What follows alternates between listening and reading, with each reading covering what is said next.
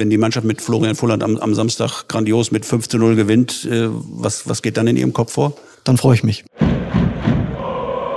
Brückengeflüster. Der VFL-Podcast der NOZ. Brückengeflüster, die 83. Ausgabe. Herzlich willkommen, liebe Hörer, in einer Woche, die ereignisreich war. Der VfL Osnabrück hat einen neuen Trainer, zumindest einen Interimstrainer. Florian Fulland hat übernommen. Marco Grote und Dennis Dogan sind nicht mehr da, weil der VfL Osnabrück in Darmstadt am Wochenende mal wieder verloren hat, mal wieder 0 zu 1. Darüber wollen wir sprechen in diesem Podcast. Wir haben äh, ein Bundespotpourri zusammengestellt an vielen Gesprächspartnern, bauen also ähm, ja über den Ball für einen Zehner auf und gehen dann ab und zu in eine Dreierkette, die äh, in die höhere äh, so ein bisschen abkippt. Als erstes begrüßen möchte ich aber meinen asymmetrischen Linksverteidiger am Mikrofon. Stefan Alberti ist wieder da. Stefan, hallo, moin. Vielen Dank, ja. Und um Benjamin Kraus müssen wir natürlich auch, der Mann am Mikro, ja, der asymmetrische Linksverteidiger, was du bist dann, glaube ich, die, die kippende Zehn vermutlich. Mal. Genau, der, breitstehende, der breitstehende Zehner ist noch übrig. Der, den, haben wir, den haben wir noch nicht genommen. Ja, Sport über den ersten FC Nürnberg und sein Trainer geht noch. Ähm, die haben auch verloren am Wochenende, stehen auch noch so ein bisschen in der Region, wo der VfL rumdümpelt, allerdings auch schon ein bisschen davor. Und ähm, ja, Osnabrück äh, ist dahinter, 15. Platz geblieben, weil Darmstadt 0 zu 1 und irgendwie ein Spiel nach altbekanntem Muster, Stefan. Ne? Du hast es bestimmt gesehen. Ja, also klar, wir haben es äh, natürlich äh, zu Hause in unseren Home Homeoffice äh, am Sonntag äh, am Fernseher verfolgt. Du warst ja live im Stadion, wirst ja auch gleich nochmal deinen Eindruck schildern. Aber ja, es war wieder eines der Spiele, wo ich ehrlich gesagt auch von, äh, von, von ziemlich früh an, von, von den ersten Minuten an, sofort das Gefühl äh, hatte, das wird heute wieder nichts. Äh, das hat mit Körpersprache zu tun, aber auch mit dem Gesamtauftritt. Ne? Ich vergleiche das immer gerne in den letzten Wochen mit, äh, mit dem Auswärtsspiel in Braunschweig, wo ich auch persönlich vor Ort war, wo man von der ersten Minute an damals äh, das Gefühl hatte, hier kann es nur einen Sieger geben, das ist der VfL. Und äh, wir erleben jetzt seit Wochen im Grunde genau das Gegenteil von der ersten Minute an, dass man sofort das, das Gefühl hat, das geht heute wieder in die Uhr. Und äh, so ist es leider in Darmstadt ja auch gewesen. Mhm, in der Tat. Also es ist, es ist spannend, dass Fußball ganz oft dann so ein bisschen an so Kleinigkeiten hängt. Äh, interessant wäre sicherlich die Frage gewesen, was wäre passiert, wenn der Kopfball von Mark Heider am Ende reingeht. Der VfL seit erstmals seit längerer Zeit auch mal wieder einen Punkt holt in Darmstadt, auch bei einem direkten Mitkonkurrenten. Könnte dann, auch wenn es nur ein Unentschieden ist, auch so ein bisschen so ein Lucky Punch sein, der einen vielleicht sogar mal wieder richtig gut voranbringt. Ich denke da, wenn man an die letzte Saison zurückschaut, auch an dieses 1 zu 1 in Karlsruhe, wo Markus Alvarez eben bei einem direkten Konkurrenten auswärts den schon feiernden Gegner richtig einen reingedrückt hat. Das war auch ein nicht ganz unwesentlicher Baustein am Ende auf dem Weg zum Klassenerhalt. Ähm, der ist dann halt diesmal ausgeblieben. Ne? Und äh, dann ist es in der Tat so, wie du sagst, es war jetzt das siebte Mal in der Niederlage, das sechste Mal auch knapp, also mit einem Tor äh, Abstand, wenn ich es richtig im Kopf habe. 0 zu 1 war vier oder fünf Mal dabei. Und der Spielfilm ist halt immer gleich. Also ähm, der VfL ist äh, nie äh, total weg von der Musik. Diesmal war das Spiel vielleicht auch ein bisschen anders, weil es gegen den direkten Mitkonkurrenten ging. Also Osnabrück hatte durchaus mehr Spielanteile als zuletzt, was aber einfach halt an äh, Kräfteverhältnissen in Bezug auf den Gegner lag. Aber das alte Problem ist halt tatsächlich gewesen, man hat nie das Gefühl, dass äh, sobald es in die gefährliche Zone beim Gegner kommt, halt irgendwas passiert. Ähm, und wenn es dann doch mal so ist, dass man, dass man durchkommt, weil sie einmal den äh, Sebastian Kerk vergessen haben auf der anderen Seite, der dann von Tafazufer diese hohe Flanke bekommt, dann äh, ja, ist es irgendwie erstaunlich, dass dann bei so einem guten Techniker leider die Anla Annahme im Moment nicht klappt, der Abschluss überhaupt hastet ist, weil er den Gegenspieler näher kommen sieht übers Tor. Luke Ios kann vor der Pause den Ausgleich durchaus machen, finde ich, da am zweiten Pfosten, nachdem äh, Maurice Multop sich links mal gut durchsetzt und den Ball direkt reinbringt hinter die Abwehrkette zwischen den Torwart. Das sind vielleicht so Dinge, die dann einfach auch noch reingegangen sind in der Phase, die gut läuft. Aber jetzt fehlt dann einfach so dieses, äh, dieses Vertrauen, so reinzugehen und zu sagen, yo, den mache ich jetzt rein. Und dann entsteht dieses Gefühl, dieses, boah, wir können hier spielen, ne? wir können hier machen und tun. Und es läuft einfach immer gleich. Und äh, das ist, glaube ich, dann auch für, wohl der entscheidende Grund gewesen äh, für das, was dann danach passiert ist. Genau, und du hast gerade den schönen Vergleich gezogen zu, zu äh, der Vorsaison mit Alvarez in der Nachspielzeit. Du meinst das Spiel wahrscheinlich in Karlsruhe, hm. wo wir ja beide waren, wo, das, wo Alvarez ja in der Nachspielzeit noch das 1 zu 1 erzielt hatte, was in dem Spiel, aber wenn ich mich recht erinnere, ja hoch verdient war. Da hatten wir eine zweite Halbzeit erlebt, wo der VfL wollte, wo gedrückt äh, wurde und, und äh, wo das 1-1 überfällig war. Also ein ganz anderes Auftreten. Und, und hier war das äh, dazu im Vergleich in Darmstadt ein laues Lüftchen. Mhm. Also es, sie haben es versucht. Es ist, man muss äh, wirklich auch immer fair bleiben und echt tatsächlich immer dazu sagen, der äh, Wille und die Einsatzbereitschaft, das hat auch Marco Grote bis zuletzt betont und zwar zu Recht, wie ich finde, ja. der ist der Mannschaft nie abzuf abzusprechen gewesen. Es ist nicht, dass da irgendeiner gegen den Trainer gespielt hat oder äh, keinen Bock hatte äh, mehr äh, zu gewinnen, aber es ist dann äh, dieses äh, diese letzte Prozent, die, dann benutzt man tatsächlich immer ganz gerne den Wort Überzeugung, äh, Vertrauen mhm. in die eigene Stärke und auch so dieses Ding, oh, jetzt fliegt der Ball rein, ich mach den jetzt? Und nicht so dieses, oh, äh, boah, was ist jetzt? Wir sind irgendwie gerade nicht so richtig im Flow. Ähm, und dann kommt man vielleicht nicht so richtig ran oder macht dann den Lupfer auch nur so so halbgeil wie halt äh, Niklas Schmidt bei seiner Chance, als er reingekommen ist, äh, so dass der Torwart ihn dann halt doch noch hält. Und dann schießt man so ein Torwart warm, dass er dann den schon finde ich gut platzierten Kopfball von Haider, was nicht so schwierig, nicht so einfach. Klar, wenn er direkt in die Ecke geht, ist er wahrscheinlich drin, aber er ist vor dem ersten Pfosten, er kriegt den mit Druck drauf. So richtig viel besser geht er nicht aus der Situation. Und dann holt ihn halt der Torwart auch noch mit Glück und Geschick überragend raus. Und dann kommen die Faktoren eben so zusammen, wie sie, wie sie so, so, so zusammenkommen. Und das, war, das waren jetzt aber tatsächlich auch die vier Chancen, die, die dann auch die einzigen waren. Und äh, das ist dann vielleicht auch, auch ein bisschen wenig äh, angesichts der, der Anteile, weil der VfL schon nicht nur mitgespielt hat, sondern ich glaube sogar mehr gespielt hat als Darmstadt, die äh, eher einen einfacheren Weg äh, gesucht haben zum gegnerischen Tor.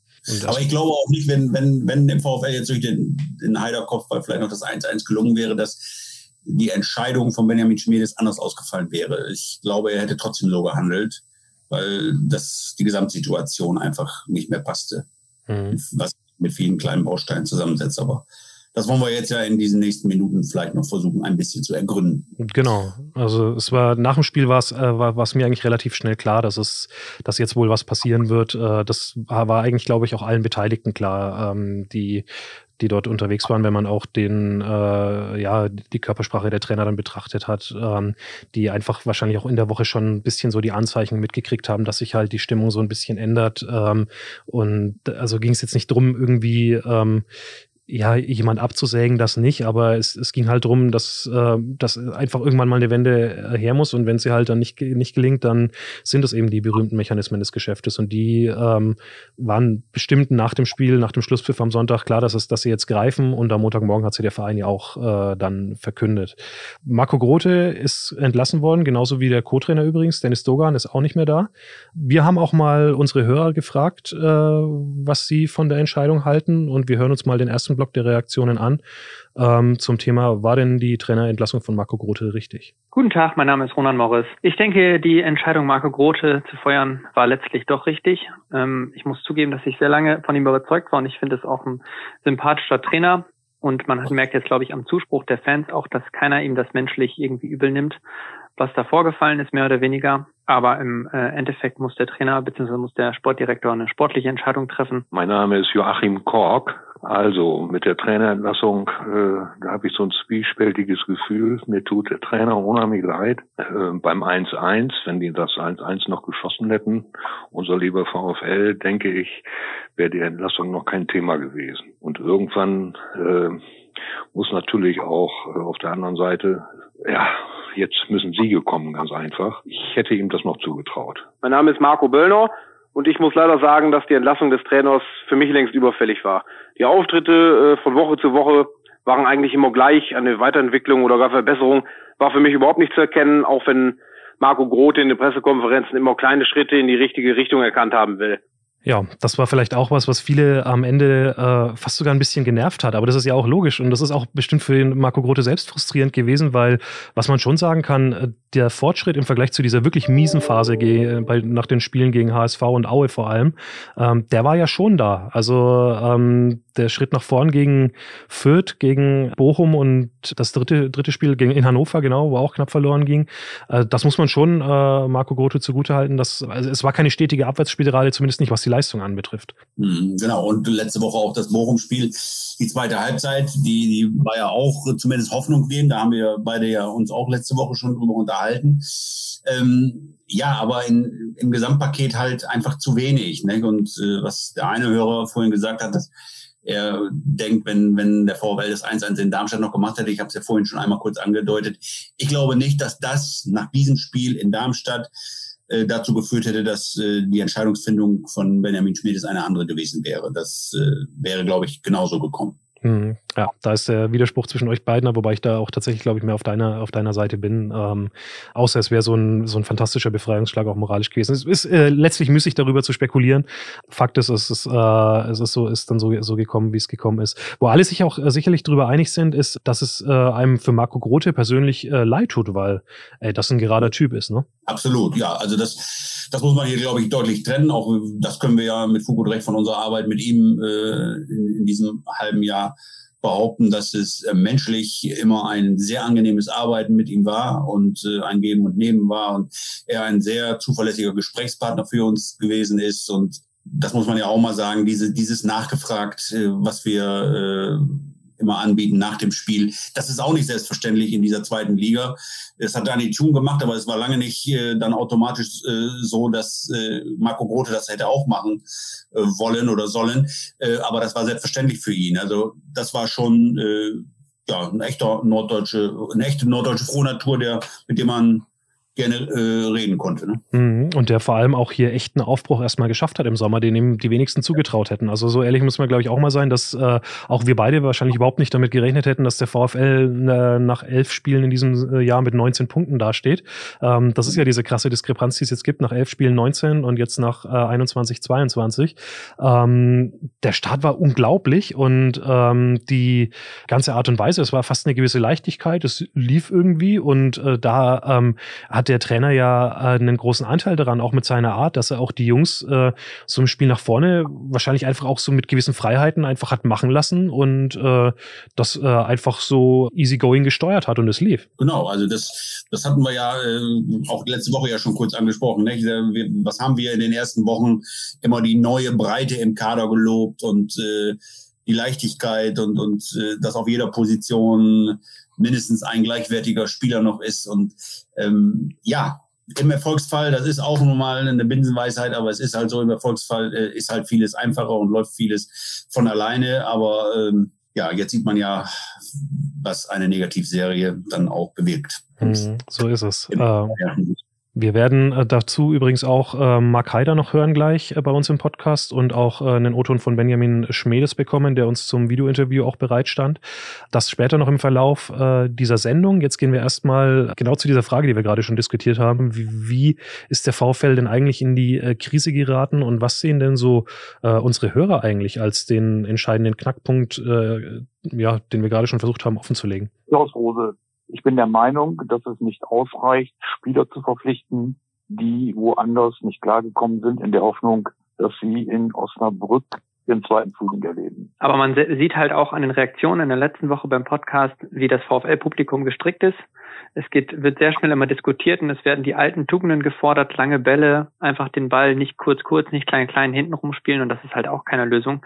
Wenn man den Ball in den eigenen Reihen hält, dann kann der Gegner schon mal kein Tor schießen und ich denke auch die Idee von Marco Grote hat man gerade am Anfang der Saison gut sehen können, Fußball zu spielen, spielen zu lassen und mit der Mannschaft und ähm, er wurde die ganze Zeit gelobt von allen Seiten und ich finde, das sollte man jetzt auch nicht am Ende vergessen dass er eine sehr, sehr gute Arbeit geleistet hat bis zum gewissen Punkt. Und ähm, jetzt sind sie in eine Abwärtsspirale geraten. Ich bin mir relativ sicher, wenn sie das Spiel gegen Würzburg über die Bühne gebracht hätten, würden wir diese Diskussion jetzt nicht mehr führen. Aber letztlich ähm, ist das Spiel gekippt ähm, gegen Würzburg und das war wahrscheinlich der entscheidende Punkt. Ja, das Ding hat seinen, seinen Lauf genommen und ist dann irgendwie nicht mehr aufzuhalten gewesen.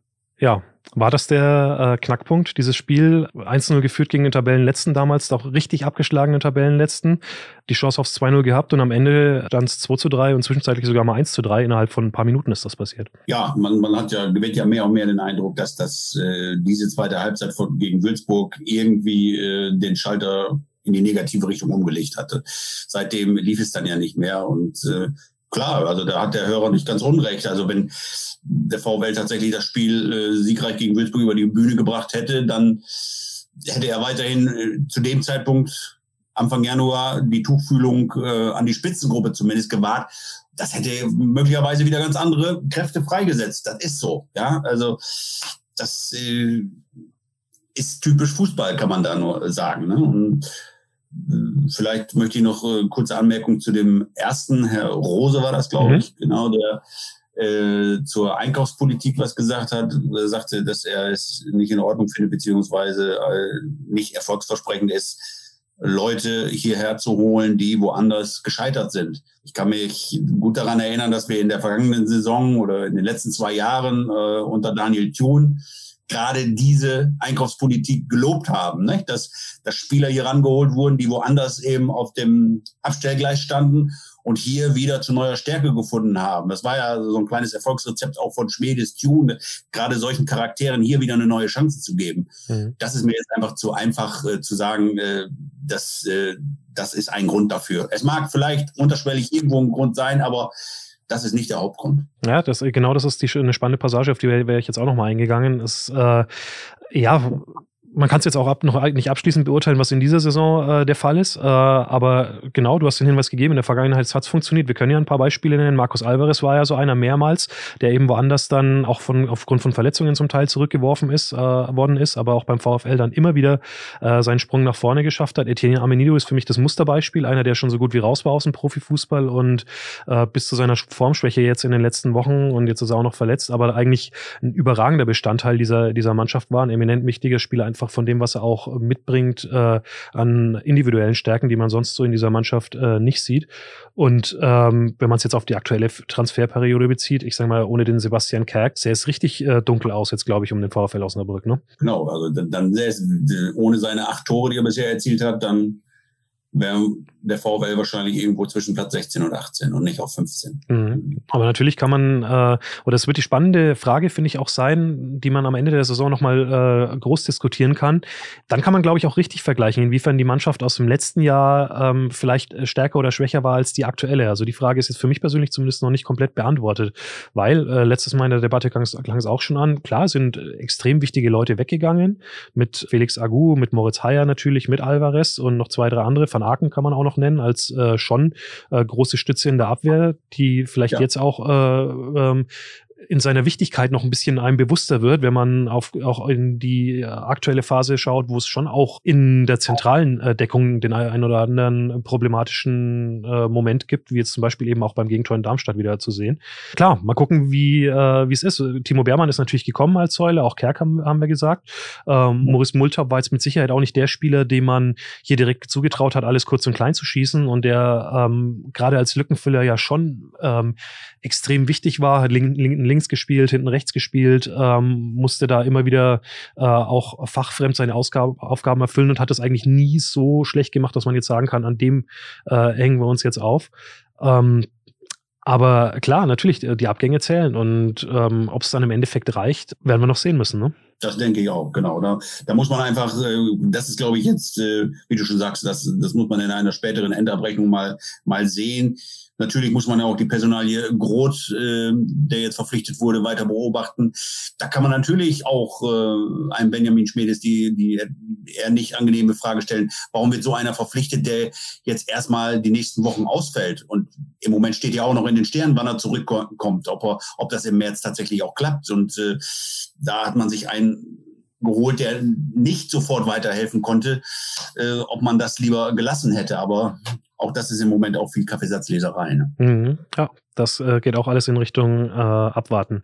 Wir wollen äh, das Kapitel, wie ist der VfL in die Krise geraten, äh, Bilanz abschließen mit äh, einem kleinen O-Ton von unserem Freund Johannes Roggenkamp, der auch die äh, Saison ein bisschen analysiert hat, aber gleichzeitig dann am Ende auch nach vorne guckt mit der Frage, wie muss es weitergehen und was muss jetzt passieren. Hören wir mal rein. Mein Name ist Johannes Roggenkamp und ich muss sagen, dass es mir persönlich jetzt sehr leid tut für Marco Grote dass, ähm, es, dass er es nicht geschafft hat, die Mannschaft wieder auf den Erfolgsweg zurückzuführen. Allerdings muss ich auch ehrlich sagen, dass ich glaube, es war der richtige Zeitpunkt, äh, die richtige Entscheidung jetzt von Schmiedes, ihn freizustellen und den Co-Trainer Dogan. Denn äh, für mich ging eigentlich die negative Entwicklung schon seit dem Nürnberg-Spiel los, äh, als der VfL klar 4 zu 1 verloren hat. Seitdem gab es eigentlich selten wirklich gute Auftritte unserer Mannschaft klar den 2-0-Sieg gegen Braunschweig, ähm, der sicherlich auch gut war, aber gegen auch einen sehr schwachen Gegner, muss man ehrlicherweise sagen. Äh, das 2-1 gegen Kiel war ein richtig starker Auftritt, aber das war es dann auch schon. Ansonsten fand ich die Auftritte überwiegend sehr harmlos. Ähm, man muss sagen, dass der VfL sich quasi sehr selten gute Torchancen erspielt und auch immer ein Gegentor kriegt. Und äh, da ist es natürlich leicht auszurechnen, dass man eben wenig Punkte holt. Deshalb finde ich es richtig. Wer jetzt kommt, klar, es kursieren viele Namen, Gramozis, äh, Kuschinat. Ich habe auch schon den Namen Nils Drube gehört. Das sind sicherlich auch interessante Personen. Ich weiß nicht, wer es schafft, diese Offensivschwäche zu beheben beim VfL. Ich hoffe einfach, es wird ein Trainer sein, der sich voll mit der Aufgabe identifiziert und der es schafft, äh, die Mannschaft auch mitzunehmen. Denn was auch fehlt, ist ein klare, klares Führungsteam auf dem Platz. Äh, ich finde es sehr schade, dass wir keine wirklich zentrale Achse haben, die wirklich auch konstant spielt. Ich glaube, das ist ein großes Problem, wie wir sie mit Tafferzofer und Blacher hatten. Da wurde sehr viel rotiert im Zentrum. Vielleicht kann man da versuchen, wieder eine Konstanz reinzubringen. Und dann würde ich Reis auch gerne mal auf der 10 sehen vielleicht. Ich glaube, da könnte er einige Akzente besser setzen nach vorne. Und äh, dann denke ich auch, dass wir vielleicht offensiv wieder erfolgreicher sind. Ansonsten hoffe ich, dass wir die Klasse halten und auch nächste Saison wieder so viel in der zweiten Liga über den VW diskutieren können. Ja, danke für den Beitrag, Johannes Roggenkamp nach äh, Sutthausen, äh, bekanntes Gesicht in der Fanszene. Bevor wir die, die zur Trainerdiskussion kommen, äh, die, die wir gleich spielen, vielleicht nochmal den letzten Gedanken aufgegriffen mit Blick auf dieses, äh, die vielen Rotationen im Zentrum. In der Tat ja auch eine Geschichte, die obwohl auch bei Tune viel rotiert worden ist, in äh, seinen beiden Jahren zum allergrößten Teil schon anders war, ne? wo äh, eben mhm. Tafferzofer und Blacher äh, das Ganze zusammengehalten haben. Auch im, äh, in der zweiten Bundesliga, wobei da Blacher im zweiten Tune ja, ja schon auch ab und zu mal äh, weiter nach vorn gerückt ist und vielleicht nicht mehr den klaren äh, Sechser gespielt hat, den er zuvor gespielt hat. Ja, ist auch so ein, so ein Punkt, was, finde ich, Johannes Roggenkamp sehr gut zusammengefasst hat. Also eine sehr gute Analyse, äh, muss man sagen. Ja, und über dieses mangelnde und fehlende Gerüst Gerüst haben wir uns ja vergangene Woche auch schon ein bisschen unterhalten. Das ist in der Tat ähm, ein großer Punkt, glaube ich, gewesen, dass wir bis heute äh, dieses Gerüst einfach nicht erkennen konnten. Klar, da waren mit Kühn, Bermann und, und, und Trapp drei Leute, die aber, ähm, sage ich mal, nicht diese Leistung gebracht haben. Äh, auch ein Trapp, äh, den haben wir ja in der vergangenen Saison wesentlich stärker erlebt. Ja, also ähm, er ist jetzt Kapitän, aber äh, seine Leistungen, wenn wir die jetzt mal einzeln durchgehen würden, im Vergleich zur, zur Vorsaison, äh, fallen nach unten. Ne? Und ähm, ja, und dann nach vorne hin, klar. Blacher Tafferzofer waren unter Tune die beiden wir haben es ja immer wieder auch geschrieben und Tune hat es ja auch immer wieder gesagt, der verlängerte Arm des Trainers. Äh, die wurden relativ schnell hier auseinandergerissen ja, vielleicht war das ein Punkt, ja, dass man äh, so ein, ein Erfolgsduo auf der Sechs äh, hätte man vielleicht lassen müssen. Das, das sind im Grunde ähm, Leitwölfe in der Truppe immer gewesen, seitdem sie hier sind und die beiden haben ja kaum äh, in einem Spiel zusammengespielt. Ne? Ich kann mich noch erinnern, als äh, der Reichstransfer verkündet worden ist, wo man sich einerseits, also da war, hatte ich eigentlich zwei Gedanken im Kopf. Der erste war natürlich so, boah, krass, FC Barcelona, 100 Millionen Euro, äh, also dieses ganze Brimborium, was damit äh, äh, da dranhängt, also die festgeschriebene Ablöse in seinem Vertrag beim FC Barcelona für äh, das nur noch zur Ergänzung, bevor Verwirrung entsteht. Äh, aber der zweite Gedanke war bei mir persönlich dann tatsächlich so, boah, Taffertruffer Blacher war eigentlich immer das Ding und und äh, ja, so einen Reis holst du ja jetzt auch nicht, um ihn äh, erstmal auf die Bank zu setzen. Ne? Deswegen finde ich äh, den Gedanken von, von Rocky irgendwie auch spannend, dass er sagt, lass den doch mal auf, den, auf der 10 spielen, weil dass er das könnte, glaube ich schon, oder? Das kann ich mir auch vorstellen, natürlich, klar. Und das sind jetzt alles diese Punkte, da darf man gespannt sein. Der neue Coach, äh, wie der jetzt diesen, diesen wunden Punkten neues Leben einhaucht. Das wird spannend. Wir haben äh, vorhin ein bisschen zugeguckt bei der ersten Trainingseinheit. War ja durchaus äh, ein bisschen gelöste Stimmung zu spüren, war zumindest mein Eindruck von dem Kurzbesuch, den ich vorhin äh, gemacht habe, noch auf der Illushöhe. Und die Kollegen aus unserer Videoredaktion haben äh, im Anschluss daran mit äh, Mark Heider gesprochen. Hören wir mal rein, was der erfahrene Stürmer zu sagen hat. Ja, ob das jetzt nur was mit dem Trainer zu tun hat, äh, ist leicht zu sagen. In dem Falle war der Trainer das schwächste Glied. Wir haben alle unseren Teil dazu beigetragen. Ähm, dass wir die Spiele nicht gewonnen haben, da ist nicht einer alleine schuld. Aber die Entscheidung im Endeffekt fällen nicht wir. Sie wurde gefällt und dementsprechend schauen wir jetzt nach vorne. Das, was war, war. Das war gestern und heute schauen wir nach vorne. Blick Richtung Heidenheim und das ist jetzt das Einzige, was zählt. Erster, erstes Statement von ihm so ein bisschen in der Rückschau gefallen. Nimmt auf jeden Fall die Mannschaft direkt mit in die Pflicht. Ja gut, was soll er auch anders sagen? Das sind ja so auch die typischen Statements, wenn wir ehrlich sind, ne? was ähm, so nach einem Trainerwechsel kommt. Ja, aber die Jungs müssen jetzt zeigen, äh, dass es vielleicht auch anders geht. Äh, hier und da ist ja auch schon äh, hinter vorgehaltener Hand eben der, der berühmte Rucksack äh, äh, wieder ins Spiel gebracht worden, den sie jetzt in den letzten Wochen alle mit sich rumgeschleppt haben. Äh, dieser Rucksack ist jetzt genommen, wenn es denn der Trainer war. Und äh, am Samstag gegen Heidenheim bin ich gespannt, mit welchem Gesicht sich diese Truppe dann präsentiert. Ne? In diesem Sinne vielleicht nochmal Mark Heider äh, mit Blick nach vorne. Klar, es kommt ein neuer Impuls, ähm, den wir hoffen natürlich äh, auch alle mitzunehmen.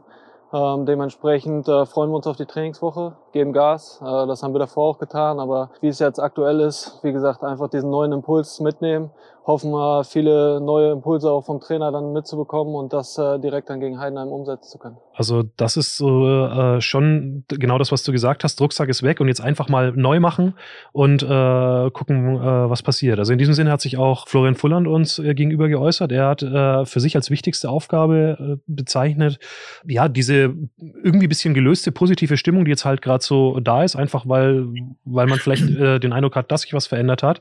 Ja, zu transportieren und auszubauen. Das ist so ein bisschen die, äh, die Methode, die er selber ansetzt. Ähm, als ich ihn dann äh, gefragt habe, was ist so vielleicht so spielerisch-taktisch drin, da wollte er sich nicht so in die Karten schauen lassen. Ne? Das ist aber auch äh, jetzt nicht weiter verwunderlich. Also ich denke, das, was Mark Heider jetzt zum Schluss gesagt hat, ähm, neue Impulse, das ist auch so ein Punkt, ähm, was man in den letzten Wochen deutlich spüren könnte und was du ja auch äh, äh vorhin auch schon mal angedeutet hast, dass, dass man der Truppe den Kampfgeist, den Willen äh, nicht absprechen konnte, aber man zunehmend in den vergangenen Wochen das Gefühl bekam, dass eben die letzten Impulse äh, fehlten, dass die Mannschaft einfach nicht mehr das, das, die, diese letzten Prozente, das Rüstzeug dafür bekam, den, den, den, den Hebel umzusetzen. Nicht? Dass das Marco Rode vielleicht eben nicht, deswegen ist er ja auch wahrscheinlich gegangen, nicht geschafft hat, äh, die Mannschaft äh, so einzustellen, dass, dass äh, sie aus diesem Tal äh, rauskommt und äh, da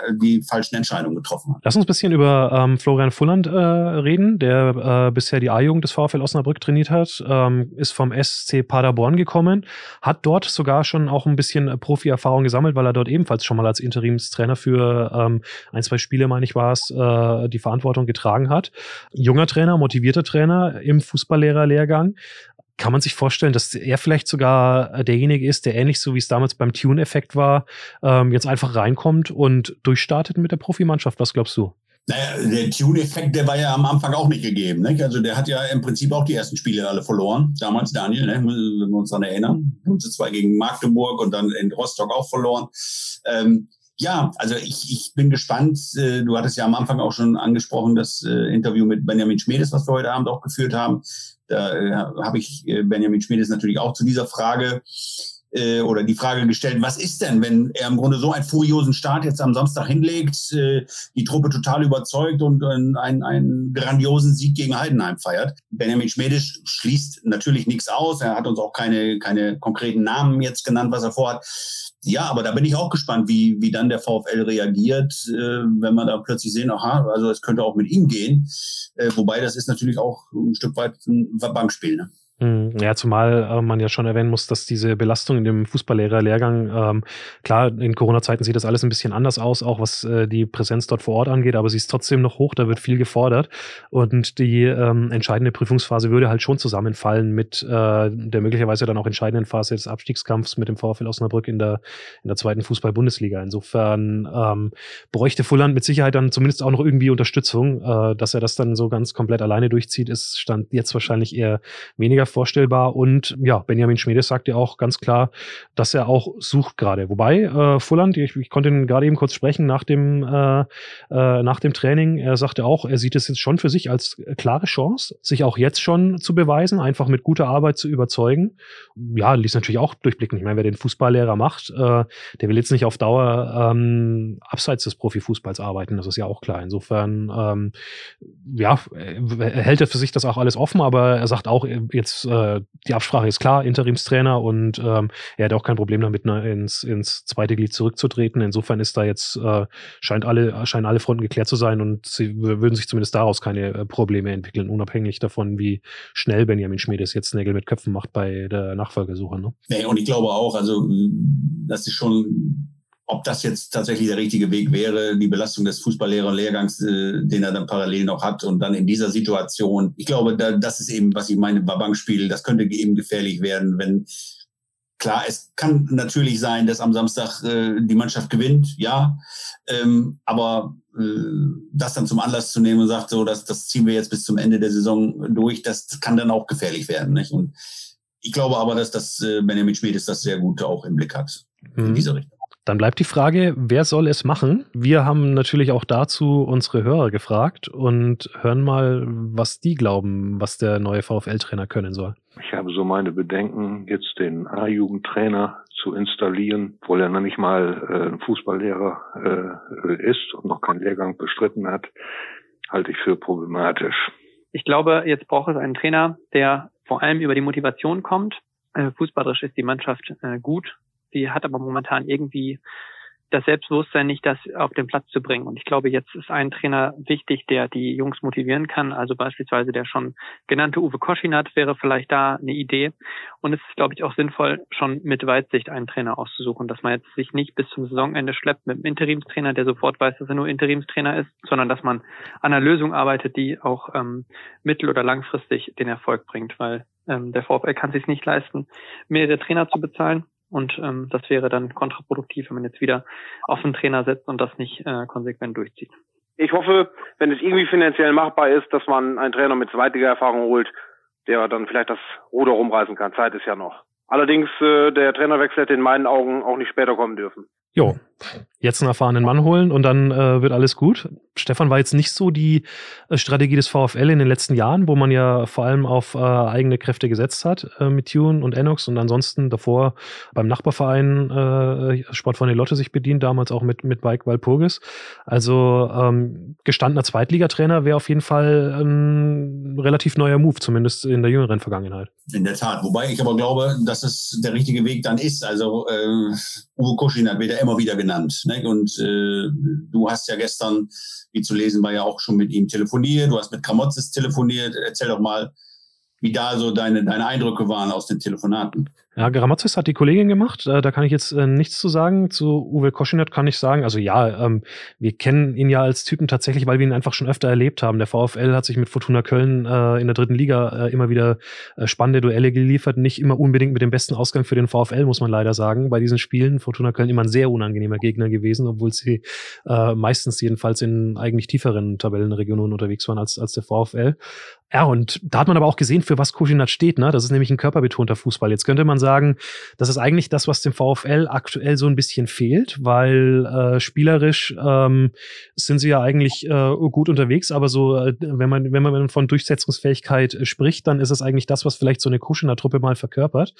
Ich glaube aber dennoch nicht, dass äh, er dem VfL aktuell weiterhelfen kann. Also ich glaube nicht, dass er kommt, ähm, weil er eben halt auch auf dieses körperbetonte Spiel setzt, das du mit der jetzigen VfL-Mannschaft, finde ich, gar nicht umsetzen kannst. Ähm, wenn man mal die Truppen anguckt, die, äh, die er immer trainiert hat, auch bei Fortuna Köln, was da für Jungs rumgelaufen sind mit dem Eberwein oder mit dem Keita Ruel, den er ja dann in Sandhausen später auch wieder, äh, wieder hatte und da dann auch noch mit dem Behrens, der ja auch echt ein Schrank ist, dann hatten sie den Buhatus auch noch. Also das sind drei Stürmer, die, äh, von denen der VfL nicht mehr ein hat. Also äh, drei so Schränke vorne, wo man auch dann ganz klar das Spiel irgendwie drauf, äh, drauf ausrichten kann. Und das kannst du eben in, äh, mit dem jetzigen VfL-Kader äh, ganz, ganz schwer bis gar nicht nur umsetzen. Und deswegen glaube ich persönlich nicht, dass er der richtige Mann ist. Er hat uns gegenüber auch gesagt, dass äh, er noch nicht kontaktiert worden ist vom VfL. Das ist jetzt Stand äh, gestern, also Stand Montag.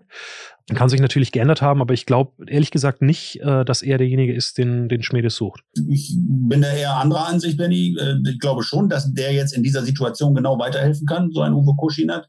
Und ich glaube auch, dass die Truppe das umsetzen könnte. Und ähm, dass äh, jetzt, sag ich mal, mit diesen alten Fußballtugenden, äh, das ist jetzt vielleicht auch so ein bisschen äh, auch wieder aus, aus der für, für das Phrasenschwein, aber mit diesen alten Tugenden müssen jetzt diese Punkte her. Ne? Weg vom, vom asymmetrischen Linksverteidiger und der hängenden Zehn, sondern jetzt muss auch mal die Blutgrätsche her. Das ist jetzt vielleicht ein bisschen platt, aber äh, das ist ja das, was auch in den letzten Wochen fehlte. Und glaube schon von den Charakteren her, hat der VfL auch diese Spielertypen, die auch das umsetzen können, wenn, wenn so ein Kuschinat an der Seitenlinie stehen würde. Ja. Vorstopper fällt mir jetzt so als Wort aus der alten Fußballersprache ein. Heute sagt man vielleicht dann auch ähm, Sechster dazu, zumindest wenn man ihn so interpretiert wie der, wie der Uli Tapferzofer, der ja da seinen, seinen Job macht. Äh, insofern auch immer spannend, wie sich so Sprache entwickelt. Ne? Klar, wir haben vorher das humoristisch ja auch, auch, auch selbst genutzt. Ja, ähm, wir haben ja drei Namen reingeschmissen. Kuschinat war einer, Gramozis hat die Kollegin mitgesprochen. Der war wohl im Sommer auch schon im Gespräch, wobei ich da jetzt ähm, immer noch nicht den Eindruck habe, dass der äh, am Ende in Osnabrück landen wird. Also da könnte ich mir vorstellen, dass der VfL vielleicht Lust hätte, ihn zu verpflichten, aber ich bin mir bei der Personale nicht so sicher, ob, äh, ob, äh, ob Gramozis sich äh, in Osnabrück richtig sieht. Der hat damals in Darmstadt aufgehört, weil er ähm, ja nur ein kurzfristiges Engagement angeboten bekommen hat und auch, weil er eigentlich äh, sich selber vielleicht schon ein bisschen auf dem Weg weiter nach oben wähnte. Ähm, klar, jetzt ist ein äh, ja, halbes, dreiviertel Jahr raus gewesen aus dem Geschäft. Die Jungs ähm, müssen sich dann auch immer wieder neu beweisen. Aber ähm, ob der sich auf Osnabrück einlässt am Ende, da bin ich mir nicht so sicher.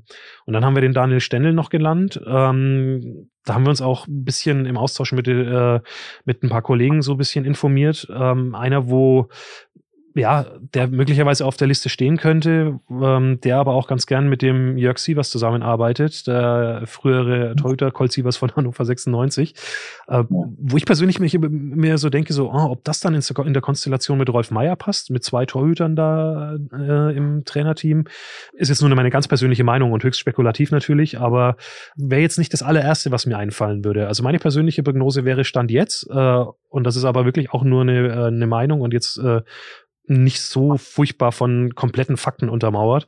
Aber ich glaube, dass es keiner dieser drei wird. Ja, das wäre äh, wurde ja typisch für, für Benjamin Schmedes. Ne? Also das hatten wir in den vergangenen Jahren ja auch immer. Immer wenn wir spekuliert haben und heiße Namen ins Spiel gebracht haben, dann kam es ganz anders.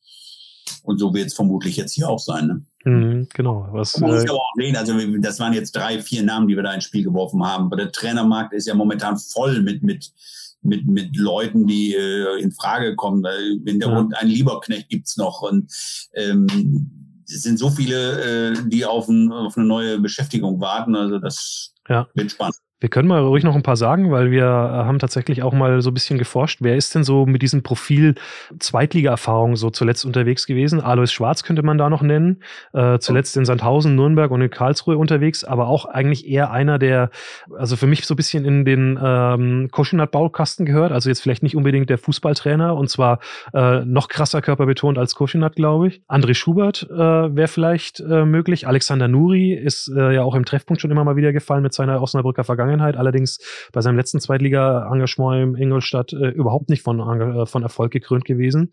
Jens Keller ist auf dem Markt, wobei der äh, letztes Jahr natürlich in Nürnberg äh, im Abstiegskampf auch nicht äh, zu überzeugen wusste und auch mit der äh, mit seiner Art, ja, er ist jetzt auch nicht äh, der, der äh, mega Euphorieverbreiter, sag ich mal. Das zeichnet ihn nicht aus. Er ist ja eher äh, analytisch unterwegs und äh, da weiß ich nicht, ob das momentan dem VfL so super gut zu Geschichte äh, stehen könnte. Ja, genau. Und Lieberknecht hast du ja äh, selbst schon genannt. Äh, das wäre vielleicht noch einer, wo man sagt, na, der bringt vielleicht äh, beides so ein bisschen mit. Ne? Also der Kampf, aber der lässt schon auch Fußball spielen und der hätte wahrscheinlich auch diese, diese Ansprache, die Jungs aus einer Lethargie so ein bisschen rauszureißen.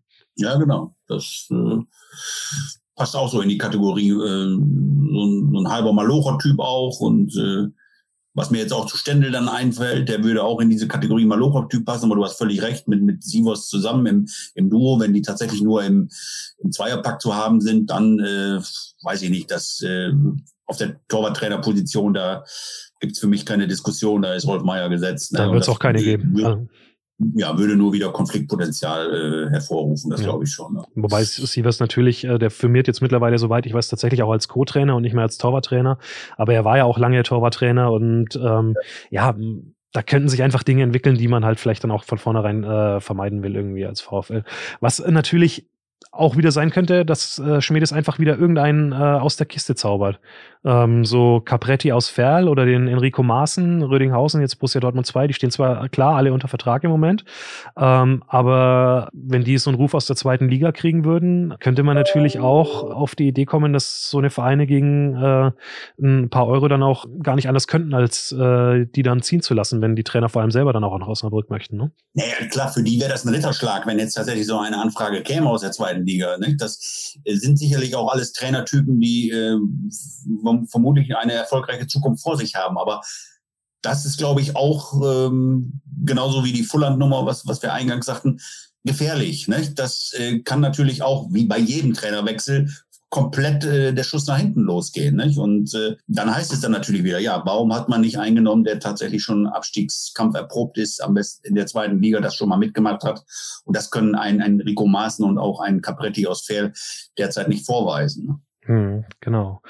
Ja, jetzt wollen wir uns gleich nochmal anhören, was äh, Benjamin Schmedes mit dir im Gespräch im Videointerview noch gesagt hat. Ja, gerne. Ja, ich glaube, es macht keinen Sinn, äh, äh, jetzt irgendetwas in irgendeiner Weise auszuschließen, weil ich mich meiner Option äh, minimieren würde. Es ist aktuell nicht angedacht. Ähm, es ginge aber statuarisch ginge es, weil er behandelt wird, wenn er sich in dem aktuellen Fußballlehrer befindet, wie jemand, der den Fußballlehrer hat. Also das heißt, ich habe jetzt seitens des Verbands zumindest mal nicht den Druck nach 14 Tagen, das wäre die Frist bei jemandem, der das eben nicht, auf den das nicht zutrifft, äh, ihn da tauschen zu müssen. Insofern auf jeden Fall, das muss, muss man vielleicht auch noch klarstellen. Ähm, er muss nicht ersetzt werden, so wie es damals äh, bei Joe Enox war im Zweitliga-Jahr, ähm, als der VfL abgestiegen ist, als er von Baumann übernommen hat, wo dann der Heiko Flottmann ja offiziell als äh, Chef firmiert hat, aber einfach nur, weil er den Schein hatte. Äh, so, ein, äh, so eine Installation eines Teamchefs und Trainers, äh, wie man es dann ja möglicherweise nennen könnte, wäre also Stand jetzt überhaupt gar nicht notwendig. Äh, Florian Fulland hätte auf jeden Fall jetzt schon statuarisch die Macht, das weiterzumachen. Das, äh, mhm. das ist der entscheidende ja. Punkt. Insofern natürlich dann auch eine Option. Also man kann auf jeden Fall sich jetzt das Heidenheim-Spiel gönnen und äh, mal gucken, was passiert. Genau, so wie wir das ja auch schon äh, gemutmaßt haben, ja. Mhm. Mhm. Wir hören weiter Benjamin Schmedes. Na, vor allen Dingen muss ich die Überzeugung haben, dass, äh, dass derjenige in der jetzigen Situation schnell in die Situation kommt, richtige Entscheidungen treffen zu können. Ähm, wenn dabei auf Erfahrungswerte zurückgegriffen werden kann, dann ist das mit Sicherheit kein Nachteil. Und dementsprechend äh, ist das auch durch mich zu bewerten. Ist es ein absolutes Ausschlusskriterium? Ähm, das ist relativ schwer, wenn man beim VfL Osnabrück ist und gewisse Rahmenbedingungen einhalten äh, muss. Ähm, dementsprechend jetzt den Kreis dahingehend zu minimieren, ähm, äh, wäre sicherlich nicht, äh, nicht angemessen.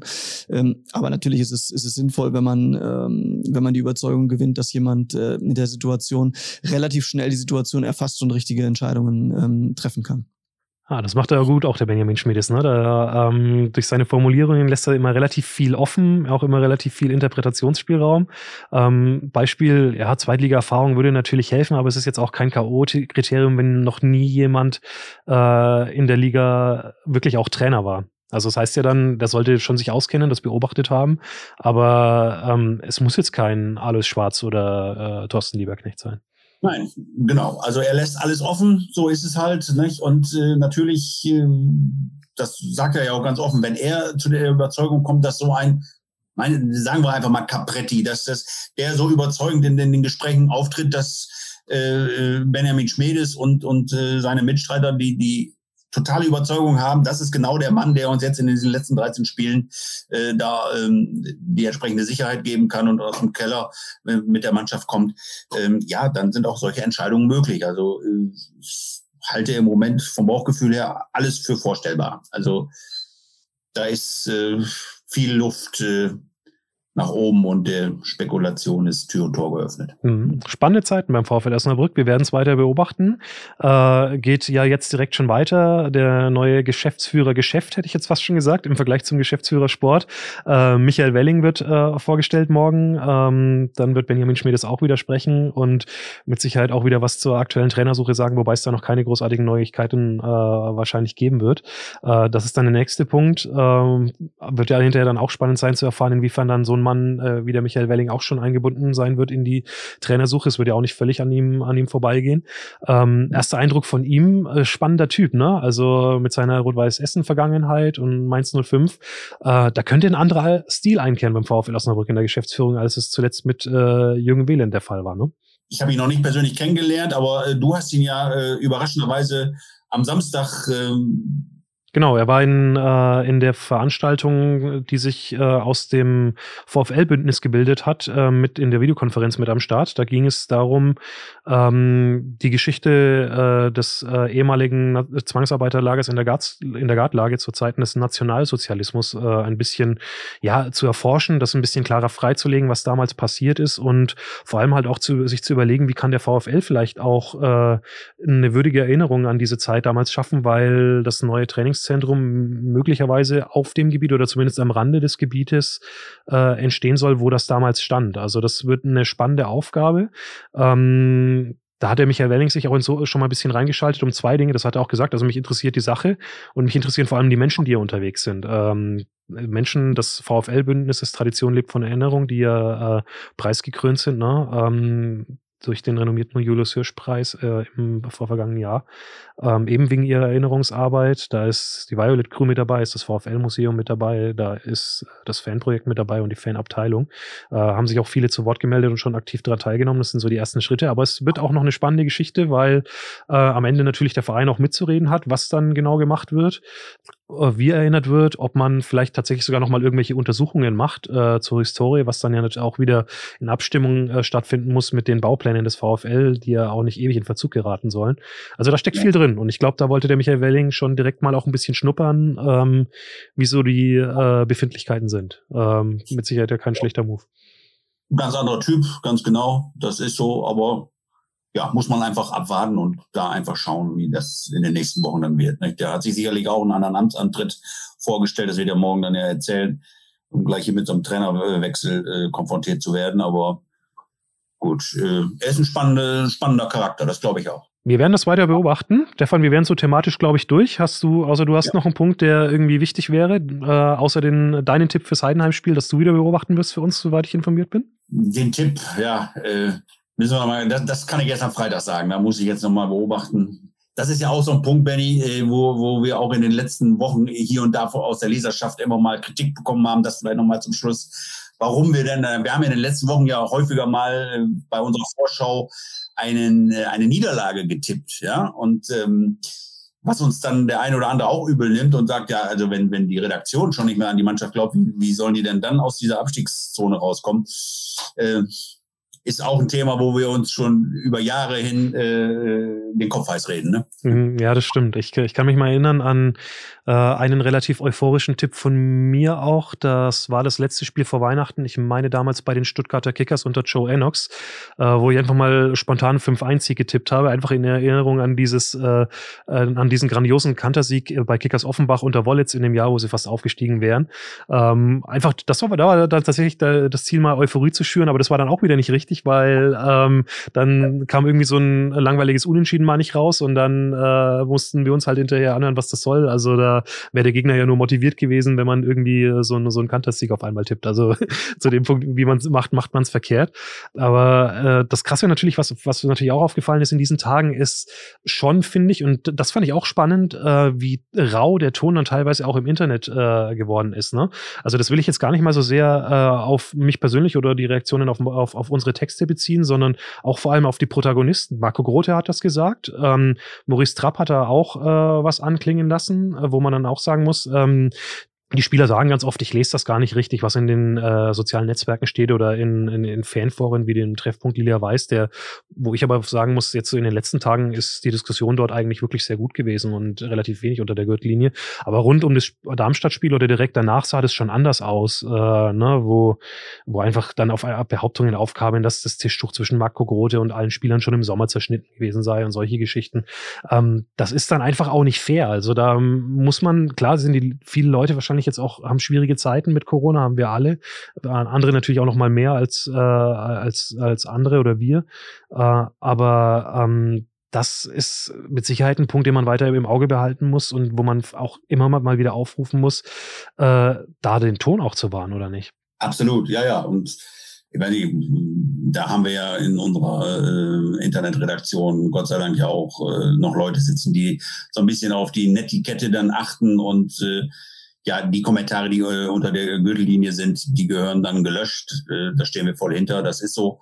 Äh, Diskussion gerne und, und äh, herzlich willkommen. Das ist äh, ganz, ganz wichtig, äh, dass da viel diskutiert wird, aber bitte den Ton wahren. Das sollte schon sein. Letztendlich sollte man äh, sehen, es geht hier nur um eine Trainerentlassung und ähm, da stecken auch immer noch äh, menschliche Schicksale dahinter und äh, zwei Leute, die jetzt erstmal ihren Job verloren haben.